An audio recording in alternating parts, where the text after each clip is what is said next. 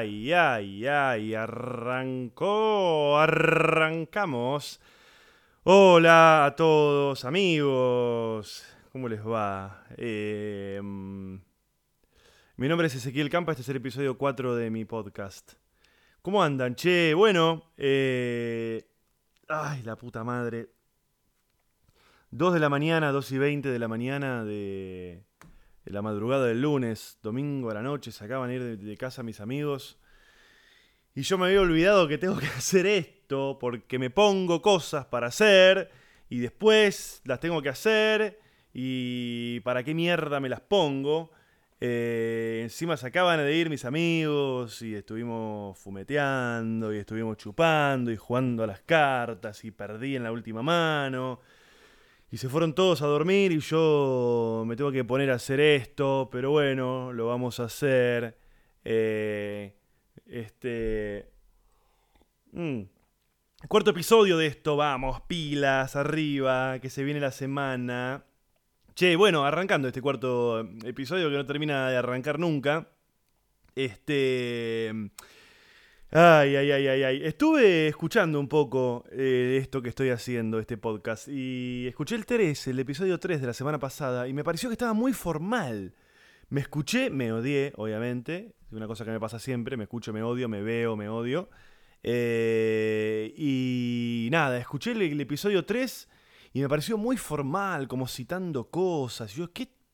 Callate, pelotudo, ¿qué callate, imbécil? Así que no sé, voy a tratar de hacer este un poco menos formal. Hace un calor de cagarse ahora. Y apagué el aire porque no quiero que se meta en esto. Así que si en algún momento siento como un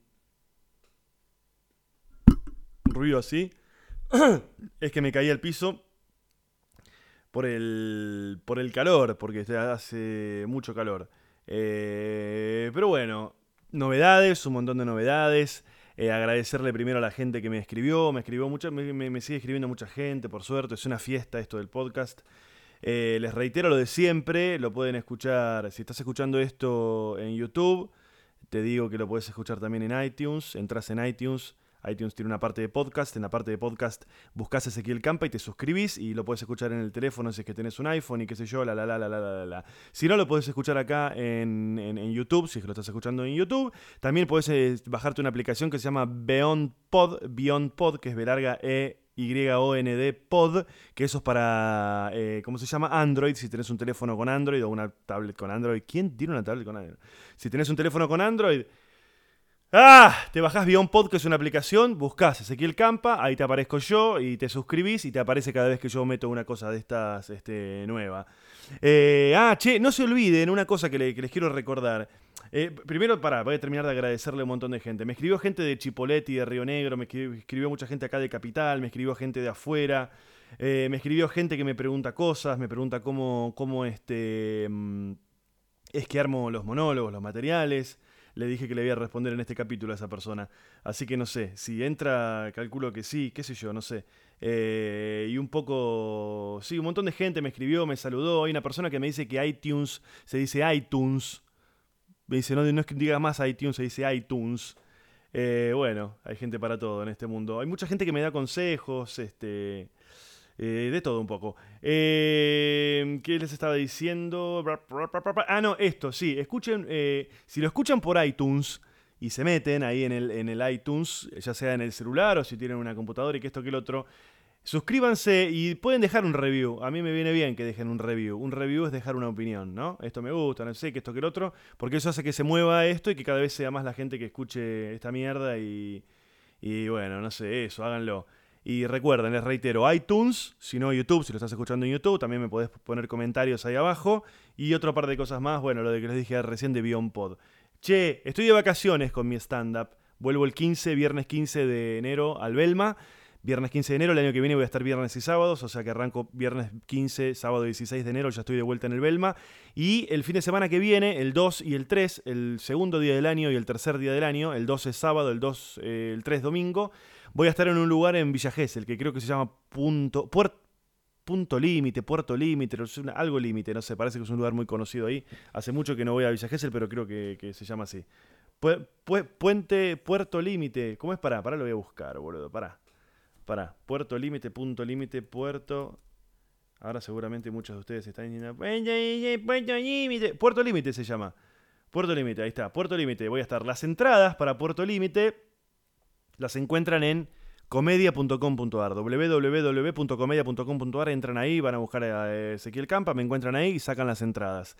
Y si no, en Ticketek para el viernes 15, 16 o los viernes y sábados subsiguientes, que voy a estar todo el año ahí en el Belma. Che, quédate quieta vos. Hoy mi gata estuvo. Ah, no saben lo que pasó. Uh. Hoy mi gata tuvo un día bastante estresante porque vino un amigo que trajo un perro. Eh, típica situación de que la novia se fue a no sé dónde, eh, de vacaciones, sola, qué sé yo. Eh, se fue a visitar a la familia y me cuidas el perrito y este dijo que sí y me lo trajo hoy acá a mi casa. y claro, imagínate, en mi casa está mi gato que es como, como la reina del lugar y le aparece un, un perro y así que se alteró bastante y le estuvo tirando unos tarascones. Pero, pero lo interesante de mi gata es que ayer a la noche, sábado a la noche, yo estaba plácidamente en mi casa, sentado delante de la computadora, en la misma situación en la que estoy ahora. Y yo tengo una terraza que está al lado del, del living en mi casa. Y escuché un ruido de repente. Y la veo a mi gata que viene de la terraza con una hermosa rata. Dije mi gata, sí. Mi gata viene de la terraza con una hermosa gata eh, rata en la boca. Y, y entró derecho. Es, es, es, increíble lo que pasa con, con, los gatos, porque son como animales de sillón y aparece un pájaro o aparece un, una rata o algo así, una cucaracha, lo que sea, y se transforman en unas especies de felinos de la selva. Les sale una fiereza y unos instintos de adentro que no, que, no, que, uno no, conocía. Y se metió con la rata dentro de mi casa, derecho, y me encaró, tipo así. Y la rata gritaba, rata. Y, y, este, y yo no sabía qué hacer. Y le grité, y cuando le grité la soltó. Y claro, la rata estaba intacta, porque los gatos juegan mucho antes de empezar a, lastimarlas a las ratas y comérselas si es que se las comen. Pero estar un rato largo, juegan, lo sueltan, le juegan. Y estaba intacta la rata. Entonces la soltó y la rata entró a correr por todo el living y la cocina. Bueno, nada, terminé arriba de la mesada como la gorda de Tommy Jerry, gritando, porque la rata además te encara, no es como la cucaracha la rata. La cucaracha por lo general huye. La rata te, te viene hacia el ser humano, viene con todas al ser humano, no tiene ningún problema. Y la cuestión es que se metió debajo de la heladera. Y se metió debajo de la heladera, la gata desesperada, eh, viste, ahí parapetada en la heladera. Y yo no me quería mover de ahí porque tenía miedo de que se fuera o sea, suponete, no sé, si yo me distraigo, me voy al baño o lo que sea, la rata sale de su escondite, se cambia de escondite y yo ya no sé dónde buscarla, dónde, dónde, y nada, me tengo que ir a dormir en un hotel. Y nada, me quedé delante de la heladera, sentado, em, con una, un tupper en la mano para tirárselo encima. y, no, y me puse una sillita delante de la heladera y me quedé ahí sentado. Y este. Y en un momento me distraje con el celular. Y levanto la vista, se ve que yo estaba en silencio, porque levanté la vista y la rata estaba fuera. Había salido de su escondite y la tenía a medio metro mirándome. Y de nuevo, grito como la gorda de Tommy Jerry. Y se volvió a meter debajo de la heladera. Por suerte estaban viniendo unos amigos hacia mi casa, porque de verdad yo no sé qué hubiera hecho. Porque vos corres la heladera para sacarla y la rata sale y, se va a otro escondite. O, te encara. Eh, eh, eh, o, lo peor, corres la heladera y no está. Porque se mete atrás en el motor o lo que sea, porque la rata es muy canuta. Y... Bueno, nada, cuestión que llegaron mis amigos. Uno de mis amigos, Juan, vive en el campo, así que está acostumbrado a estas cosas. Así que tampoco es que tan macho, ¿eh? O sea, le, costó bastante. Pero bueno, armamos un corralito alrededor de la heladera por si la rata salía que no pudiera escaparse. Y Juan se subió las medias del, por arriba del pantalón, como esa gente de pueblo que anda con, en bicicleta y se sube las medias arriba del pantalón. Porque él vive en el campo y tiene experiencia y cuando vos estás lidiando con una ratita de esas, existe la posibilidad de que la rata te encare y se te trepe a la zapatilla y se te meta por el pantalón se te mete la rata directamente, en busca de, no sé, de la libertad o de los huevos, no sé de qué. La cuestión es que, eh, nada, se subió las medias, corrimos la heladera, y cuando corrimos la heladera me dice, ahí la veo, ahí la veo, ahí la veo, pásame algo. Y le paso el escobillón y la, la, este, la aprisionó, no la, no, la, lastimó, pero la aprisionó con el, eh, con el escobillón contra el piso. Y yo no sabía, pero las ratas gritan. Grit chillan las ratas. Hacen. Me, me está pillando. ¡Eh! y bueno, ahí la, la- la agarramos con el tupper, le pusimos un tupper encima y después le pasamos por abajo una tablita y la dejamos encerrada entre la, entre la tablita y el tupper. No la matamos, no, no tenemos los huevos para matarla. Así que le abrí la ventana a mi amigo Juan y tiró todo por la ventana. El tupper, la tablita, la rata, todo. Y bueno, se fue por ahí. Pero bueno, eh, la verdad es que yo no sabía que me iba a este a mm, nada a asustar tanto. Mucho cagazo, mucho cagazo, mucho cagazo. Ay, ay, ay, la rata, la rata. Este, pero bueno, pasó la Navidad, che, pasó la Navidad. Estuvo mi vieja y mi hermano acá en mi casa. Eh, Temprano vinieron, más temprano que nunca, 8 de la noche ya estaban acá. Eh, la verdad que estuvo bastante bien. La verdad que estuvo bastante bien. Eh, para los que no me conocen tanto, les empiezo a abrirle de a poco una puerta de mi intimidad, que tiene que ver con que mi vieja es un personaje muy particular. Eh, para, si uno lo quisiera resumir, podríamos directamente decir que mi vieja está loca y con eso ya, ya está. Eh, es un personaje muy particular, mi vieja. Y nosotros tenemos, eh, por lo general, viene hace ya muchos años. yo tengo un solo hermano, mi vieja no tiene familia, está separada de mi viejo. Entonces, Navidad es el 24 de la noche con mi vieja, 25 con mi viejo. Entonces, el 24 vinieron, mi hermano, mi hermano la pasa a buscar a mi vieja y vienen para mi casa. Mi vieja llega y a los 5 minutos ya te pidió cuatro cosas. ¿No? Eh, eh, servime algo para tomar. Bueno, ¿qué querés? Tengo agua, coca, jugo. No, no, algo fuerte. Algo fuerte. Hmm, Esto que toman es Fernet con coca. ¿Es, es rico? ¿Me hacés probar? Bueno, y así. Y así empezó, así empezó. Y lo que tiene mi vieja, mi vieja tiene 78 años y es fanática de Queen. Y yo también soy fanático de Queen y obviamente sabe que yo tengo todos los recitales y qué sé yo. Y lo que hace automáticamente cuando llega acá a mi casa... Imagine, mi vieja no tiene, no, mi vieja no tiene tecnología en su casa, no Ti- tiene una tele y qué sé yo, no, no, no. Se quedó, se cayó de la tecnología allá por el, por el VHS, ya se había caído ella. Y, y bueno, nada, vino viene siempre acá a mi casa y lo primero que hace es me pide algo para tomar y se sienta en el sillón y me pide que le ponga Queen. Así que le puse el recital de Queen eh, que se llama eh, eh, Rapsodia Húngara, que es un recital de Queen en, en Budapest. Y se queda dos horas clavada delante del televisor cantando todas las canciones. Y bueno, después se quedó dormida antes de las 12. 11 y media, 12 menos 20, ya se había quedado dormida en el sillón, se pegó una pequeña siesta. Pero la verdad es que estuvo bastante bien, bastante bien, así que la pasamos ahí. Buenos regalos, recibí buenos regalos de mi hermano, una campera, muy buena campera. Ah, che, una cosa que me pasó. Me encontré con la. con la sorpresa de que. eh, mi bueno, mi hermano me. Yo. Yo, yo no soy de andar contando mucho lo que hago. O sea, se lo, lo, lo, lo- lo- En este sentido, yo publico lo que hago. Lo pongo en Facebook, lo pongo en Twitter. Pero por lo general no, no, no soy de, llamar a mis amigos para contarles lo que estoy haciendo y, menos a mi familia. Yo a mi familia no es que le anuncio, voy a empezar a hacer un podcast o vean este video que hice, vean... Yo hago cosas, hago cosas. Eh, y después, bueno, ellos a veces las descubren y, y qué sé yo. Bueno, nada, eh, la cuestión es que, obviamente que mi vieja no, pero mi hermano de repente escucha el podcast. Me dice, lo escuché, lo reemplacé por, por Dolina, que antes escuchaba a Dolina, ahora te estoy escuchando a vos y qué sé yo. Este, así que le mando un saludo acá.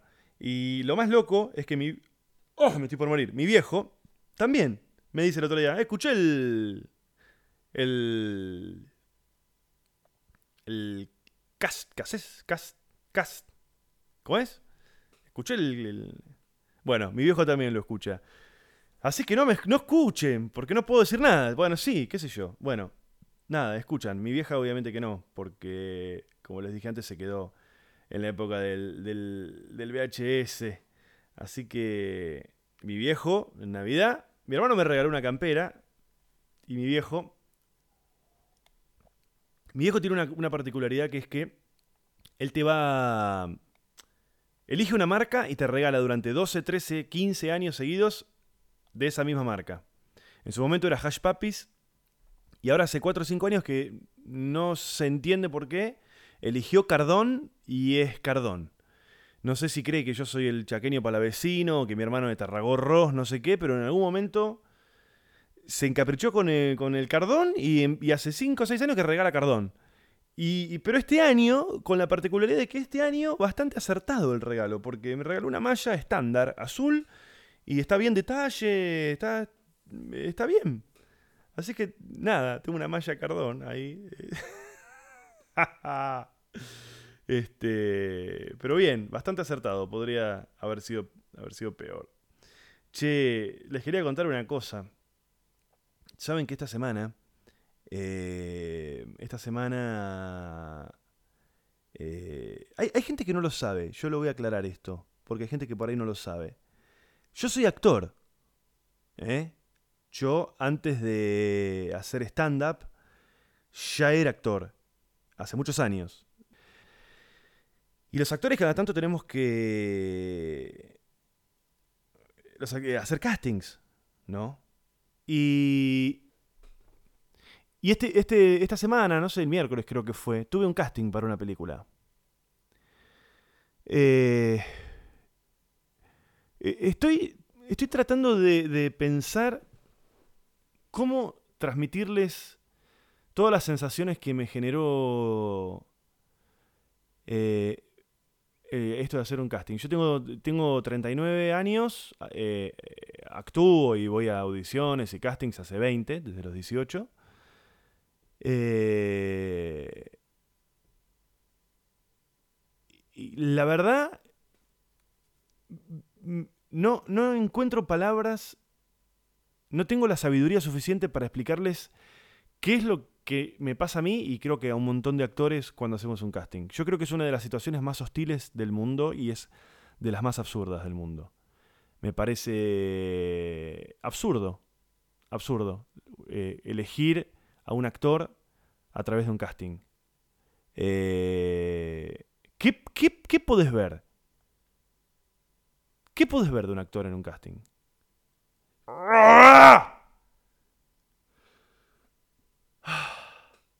No sé qué mierda estoy diciendo. Es una mierda hacer un casting. Me parece una mierda. En ninguna profesión del mundo... ¿Qué carajo sabés en un casting que puede dar un actor? ¿Qué carajo sabés? Se aprende dos escenas de memoria, viene, la hace. ¿Cómo sabes? ¿Cómo sabes?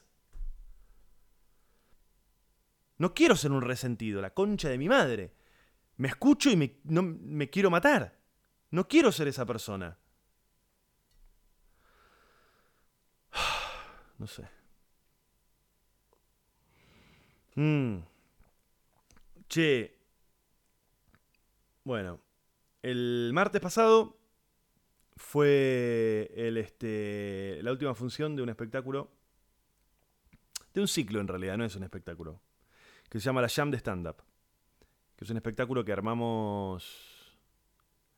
Eh, esto tiene un poco que ver con una, pregunta que me hacía, no me, acuerdo quién, una, persona me, cuando yo les, les dije que me, que me preguntaran cosas y demás, eh, una chica que no me acuerdo el nombre.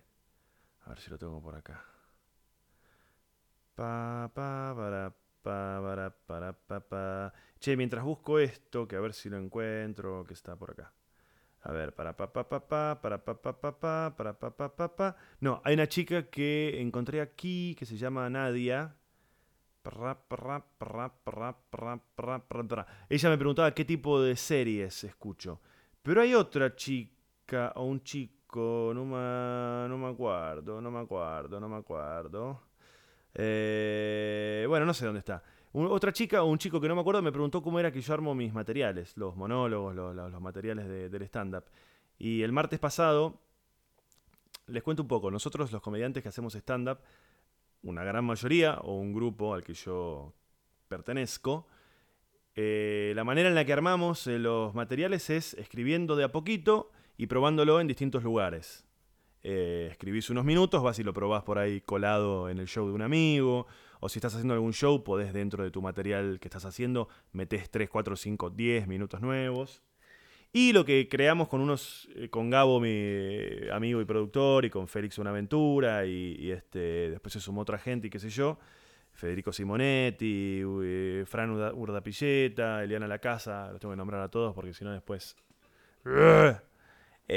armamos un ciclo que se llama Jam de Stand Up, que es los martes, en el Matienzo, Centro Cultural Matienzo, ahora estamos de vacaciones, que es un ciclo que consiste en que somos comediantes que laburamos de esto, que vamos todos los martes y la consigna es que tenemos que hacer material que nunca hayamos estrenado. Es material 100% nuevo. Es un lugar para que los comediantes eh, preparemos material. Y fuimos pasando, es rotativo, van pasando, todos los martes van cambiando los comediantes. Hay algunos que estamos más seguido que otros, pero por lo general va, cambiando. Eh, esa es una manera ya que estoy le voy a responder a esta chica, que no me acuerdo el nombre. Bueno, les cuento un poco. aparte viene a colación porque voy a hacer una cosa. Yo les dije en el episodio pasado que iba a subir un episodio que es un material que es la primera vez que yo en mi vida, hace 10 años que hago stand-up, va a ser la primera vez que yo subo algo mío. Si ustedes buscan en YouTube, en lo que sea, no hay nada mío. Lo único que hay son algunos spots para funciones específicas que se hicieron y hay unos segunditos. Pero de stand-up no hay nada mío. Las cosas que hay o las subió otra gente o son estas cositas que les digo. Pero yo les comenté en el episodio pasado que yo iba a subir un episodio de este podcast que va a ser el siguiente, que va a ser un material que yo hacía hace ya dos, dos años o más. Lo encontré buscando buscando material para una cosa. Nada, estaba buscando, revisando cosas, me encontré con este material que se escucha bastante bien, que lo grabé. Una cosa que yo hago a veces es grabar las funciones, entonces varios comediantes lo hacemos esto, grabamos las funciones y después las escuchamos y eso nos permite, eh, qué sé yo, mejorar y en mi caso que no tengo buena memoria, por ahí me permite no olvidarme de chistes que por ahí me olvido y que esto que el otro. Me encontré con un material de unos 45 minutos que yo hacía hace un par de años y que se escucha muy bien, entonces digo, che, esto lo voy a subir. Eh, lo pensaba subir por ahí el domingo que viene, pero como ya va a ser 2016, eh, lo quiero subir, lo voy a subir mañana o pasado, una cosa así, para si, no sé, si hay gente que se lo, quiere escuchar por ahí en viaje, ya lo tenga. Si hay gente que viaja ahora en estos días, que, que ya lo tengan y no tengan que esperar al, que están desesperados, no tengan que esperar al, lunes de la semana que viene. Así que estén atentos porque, no sé, mañana o el martes seguramente lo voy a estar subiendo. Para terminar de contestarle a esta chica, eh, nosotros los comediantes, por lo general, todo el tiempo estamos anotando cosas. Eh, si realmente te gusta esto, se te agarra como una especie de obsesión. Digo esto mientras se me paraliza el corazón porque le tiré una buena cantidad de agua a la computadora. Pero al límite, ¿eh? Al límite de que se me haga mierda. Qué forro, la puta madre. no pasa nada, no pasa nada. Bueno, les decía.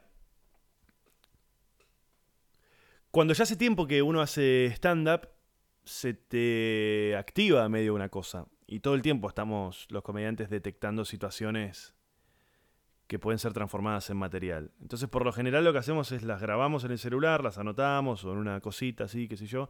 Algunos más románticos tienen su molesquine, su, su cosita para anotar. Y después nos sentamos y las laburamos, esas cosas. Eh, les buscamos remates, estructura. Y, la, y el otro paso es ese, es ir a, a lugares a probar el material. Y esa es una manera, ¿no? De estar como atento y todo el tiempo anotar.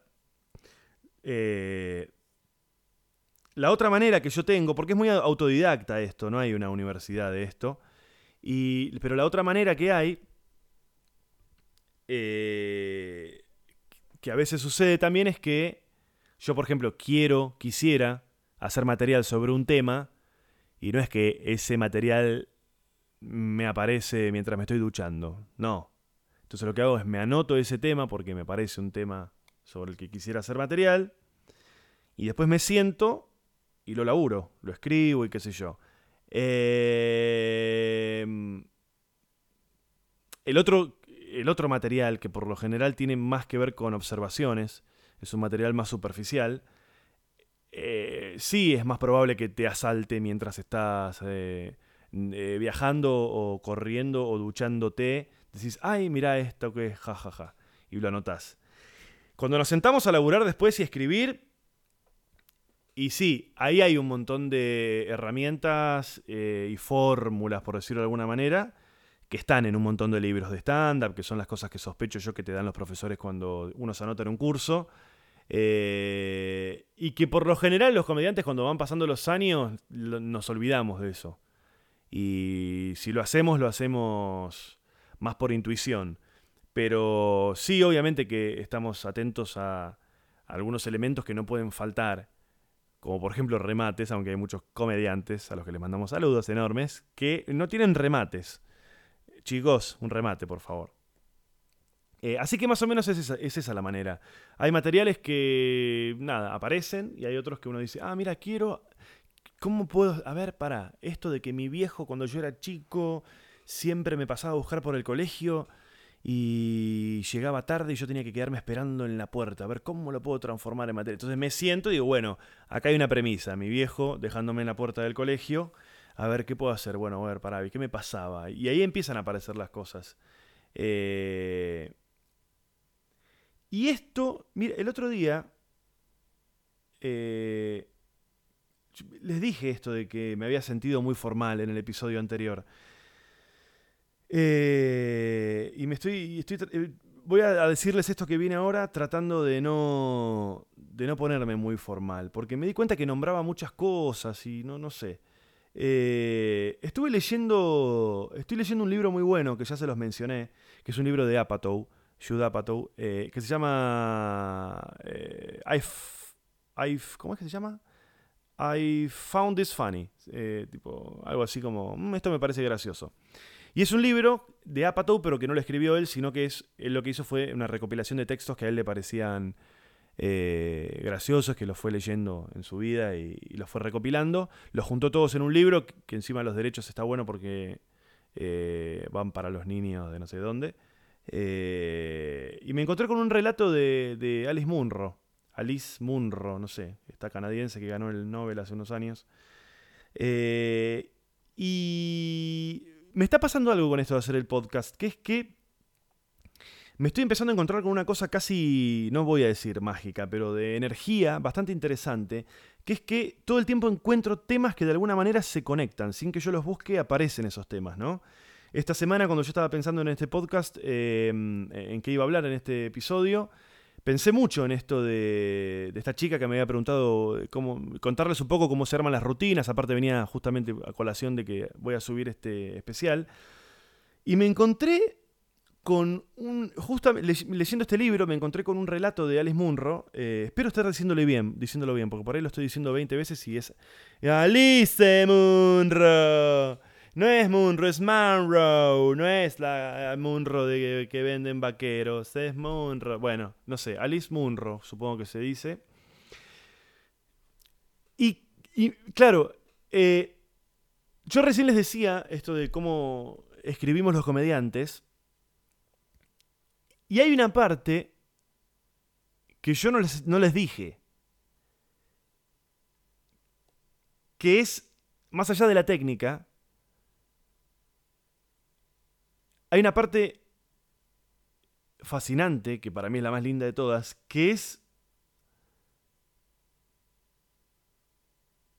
Eh, ¿Dónde está el material nuestro? Y creo que esto es algo que se aplica, estoy seguro, a cualquier rama del arte, ¿eh? no es porque el stand-up y qué sé yo. ¿Dónde está? ¿Dónde están eh? Esas, esas, no sé, esas fuentes de material. Yo me estoy empezando a dar cuenta que está mucho más cerca de lo que uno cree. ¿No? Está esa frase de, ¿cómo es? Pinta tu aldea y pintarás el mundo, habrás pintado el mundo, algo así, ¿no? Y claro, em, yo eh, mucho tiempo estuve como esperando que viniera de otro lugar, o, buscando cosas en otro lugar. Y hace un tiempo que empecé a darme cuenta que las cosas están alrededor mío. Están en mi familia, están en mis amigos, están en mi barrio, en mi casa, en mi gata. Eh, y después, bueno, está la manera en la que uno eso lo, lo transforma en material, ¿no? Yo lo puedo transformar en un material, no sé, de stand-up acerca de mi viejo no buscándome en el colegio. Y no sé, un pintor lo puede transformar en, en un cuadro que represente no sé qué. O en un cuadro abstracto que no represente nada, pero que para él, bueno, ya se, entiende todo, ¿no? Me encontré con este relato de Alice Munro, que está muy bueno. Mira, voy a hacer una cosa que no hice nunca. Voy a, a, tomarme un segundo, porque les quiero decir cómo se llama. Y tengo el libro a unos metros, esperen. Mientras me voy les voy a cantar una canción que se llama así. Canción que se llama así. Acá estoy de nuevo. No, porque me gusta, si les voy a, si les voy a citar esto, ya que voy a hacer este name dropping, por lo menos les voy a decir cómo se llama el, el relato, así si alguno tiene ganas de leerlo de verdad. I Found This Funny se llama el libro. Y el relato este se llama Alice Munro. Material se llama. La puta madre. La puta madre que lo parió. Explícame vos.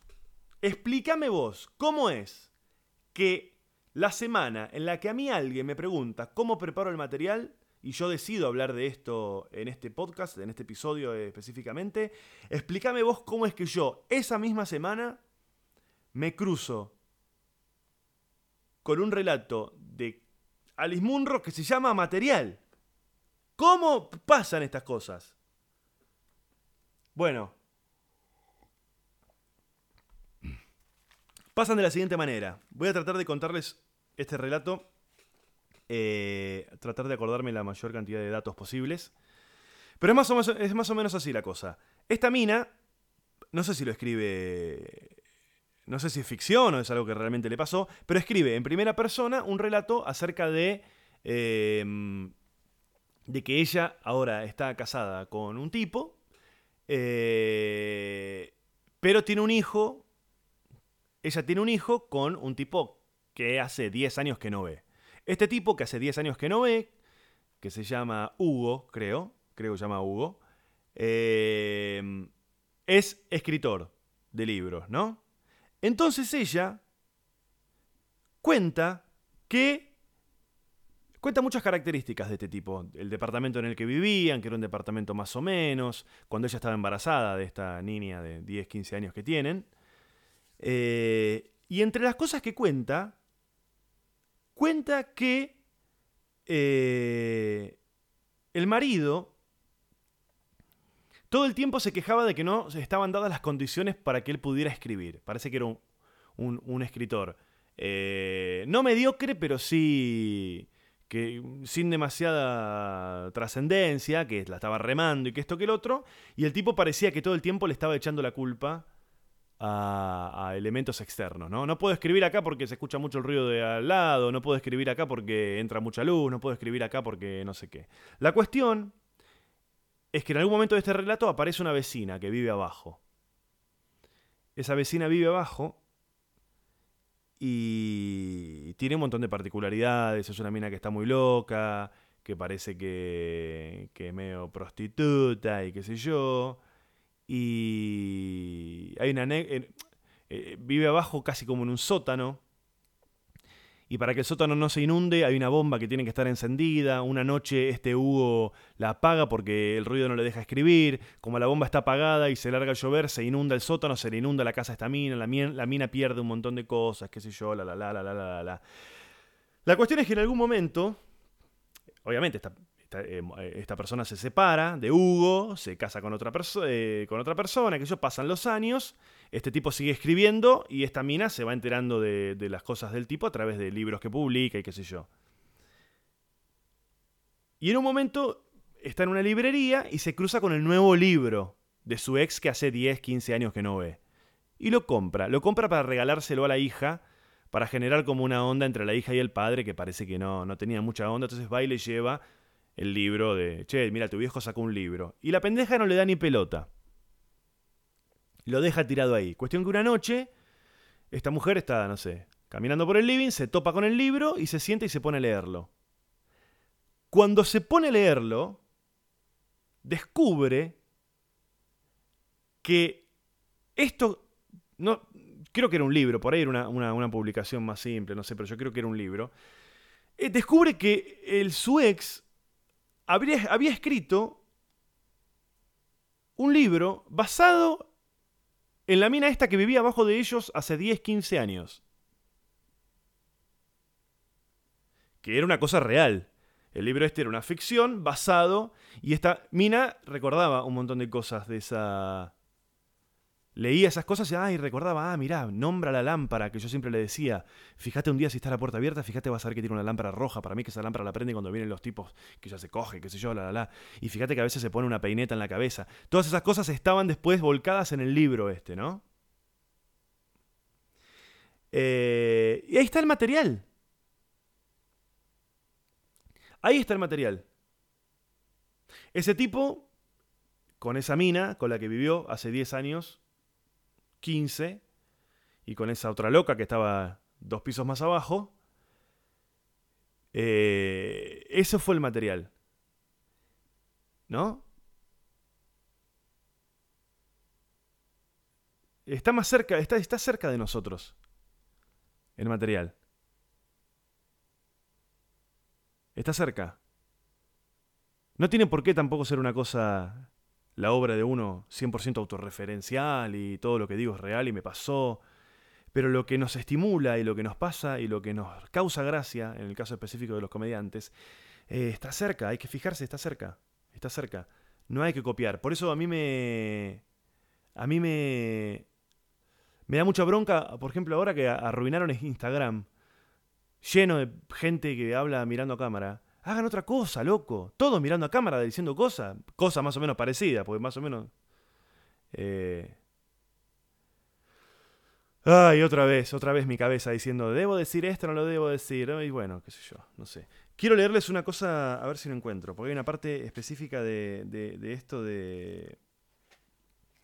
de Munro que, que me pareció. A ver, ¿dónde mierda está? Acá está. Hay una parte que está buena. Hay una parte que está buena, que si la encuentro por acá se las voy a leer. Porque en un momento ella dice una cosa.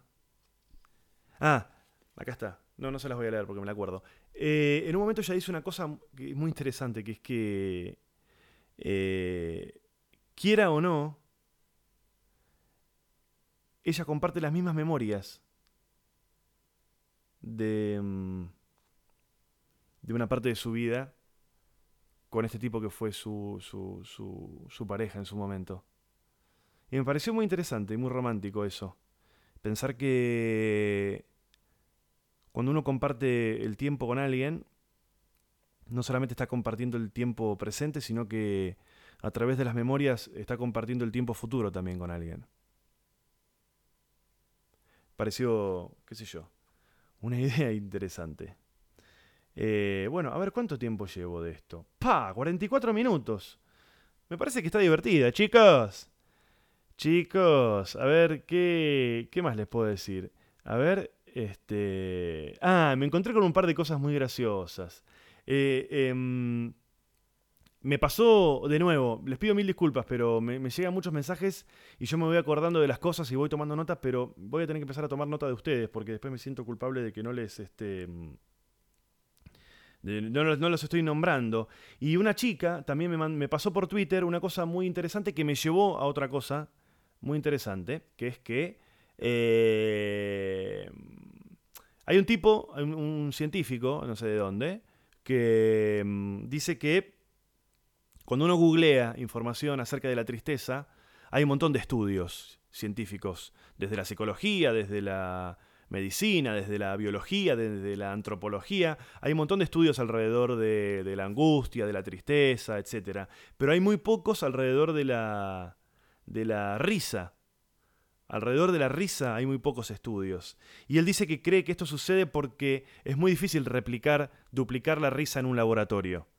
Eh, los procesos de angustia, las tristezas, son más estudiables porque tienen elementos que son más Em, más estudiables, eh, qué sé yo, hablo mal.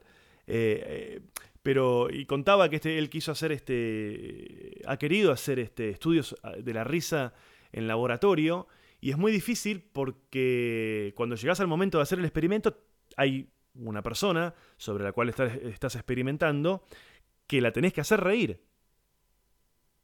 ¿No?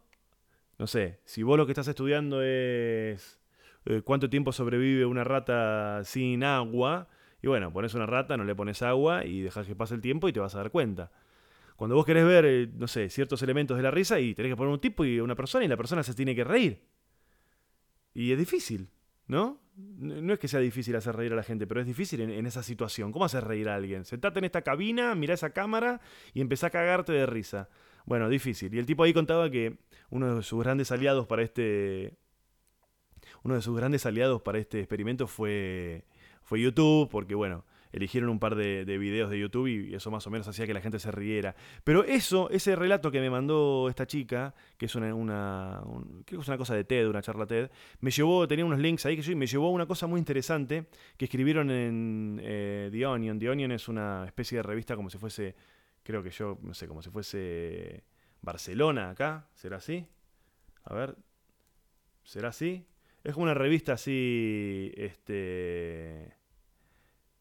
Eh, sí, yo no sé, es, una revista... Acá dice que es americana, yo pensaba que era inglesa. Eh, es una revista como Barcelona, así todo con noticias falsas, ironía, qué sé yo, ese tipo de cosas. Y, y había un link ahí que me llevó a una cosa muy interesante que habla acerca de la gente que se ofende con un chiste. Eh, y, la nota arranca con, es como una persona diciendo, eh, chicos, una cosa, escuchen, eh, yo sé que esto es una gran fiesta y todo, y es genial, eh, pero tengo que hablar sobre esa escena en la Academia de Policía de la que estaban hablando. Esa parte en la que el chico vuela de la, de la motocicleta y vuela hacia el culo de un caballo y termina con su cabeza enterrada en el culo del caballo. ¿Te acordás que vos dijiste que era muy divertido? Y dice, bueno, yo solo quiero decir que no, no, no me gustó eso, porque mi hermano murió de esa manera. Yo nunca hablé de lo que pasó con, mi hermano, porque es muy doloroso, pero, pero bueno, el 11 de octubre de 1995 se estrelló con su motocicleta eh, contra una cesta de fruta y voló por encima del manillar de la moto y su cabeza se enterró directamente, se enterró en el culo de, de un caballo de la policía. O sea, en el momento en el que los paramédicos llegaron a sacarlo, se había asfixiado hasta la muerte. Francamente, no veo cómo ustedes podrían pensar que este tipo de cosas es divertido, o cómo un director de cine podría considerarlo apropiado para una comedia, ¿no? Eh, antes del accidente, Brad estaba en la cima del mundo, acababa de graduarse en la Universidad de California y estaba a punto de tomar un trabajo muy bien pagado en una firma de software en Silicon Valley. Su objetivo era dirigir la compañía en 10 años y yo, yo creo que seguramente lo habría hecho, ¿no? Y el día antes de morir me dijo que estaba pensando en pedirle a su novia Lisa que se casara con él. Y entonces, boom, así como que sí, nada, se había ido. Eh... Nada, una mierda lo que les acabo de contar. Pero si lo lees es más gracioso.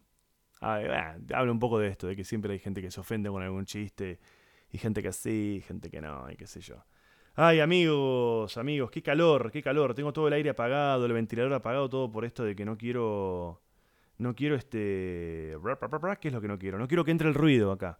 Pero bueno, nada más. Esto. Ah, les quiero contar una cosa. Y con esto voy a terminar. Estuve, estuve viendo una, cosa.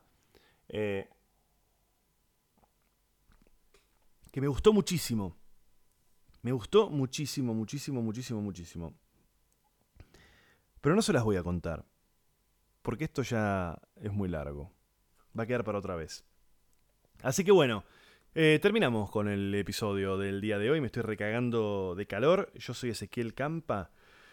Por favor, métanse eh, en todos lados, en iTunes y suscríbanse, pongan un comentario, hagan lo mismo en YouTube, tengan en cuenta que voy a estar en Villa Gesell el 2 y el 3 de enero, las entradas están en comedia.com.ar, eh, entren en mi Twitter arroba Ezequiel Campa y en todos lados y qué sé yo y la la la la la la y acuérdense que mañana o pasado cuando tenga tiempo voy a subir el, eh, lo que les dije, el material mío haciendo stand-up que lo grabé hace, hace un par de años. Y nada más, eso. Eh, nos vemos en breve. Adiós.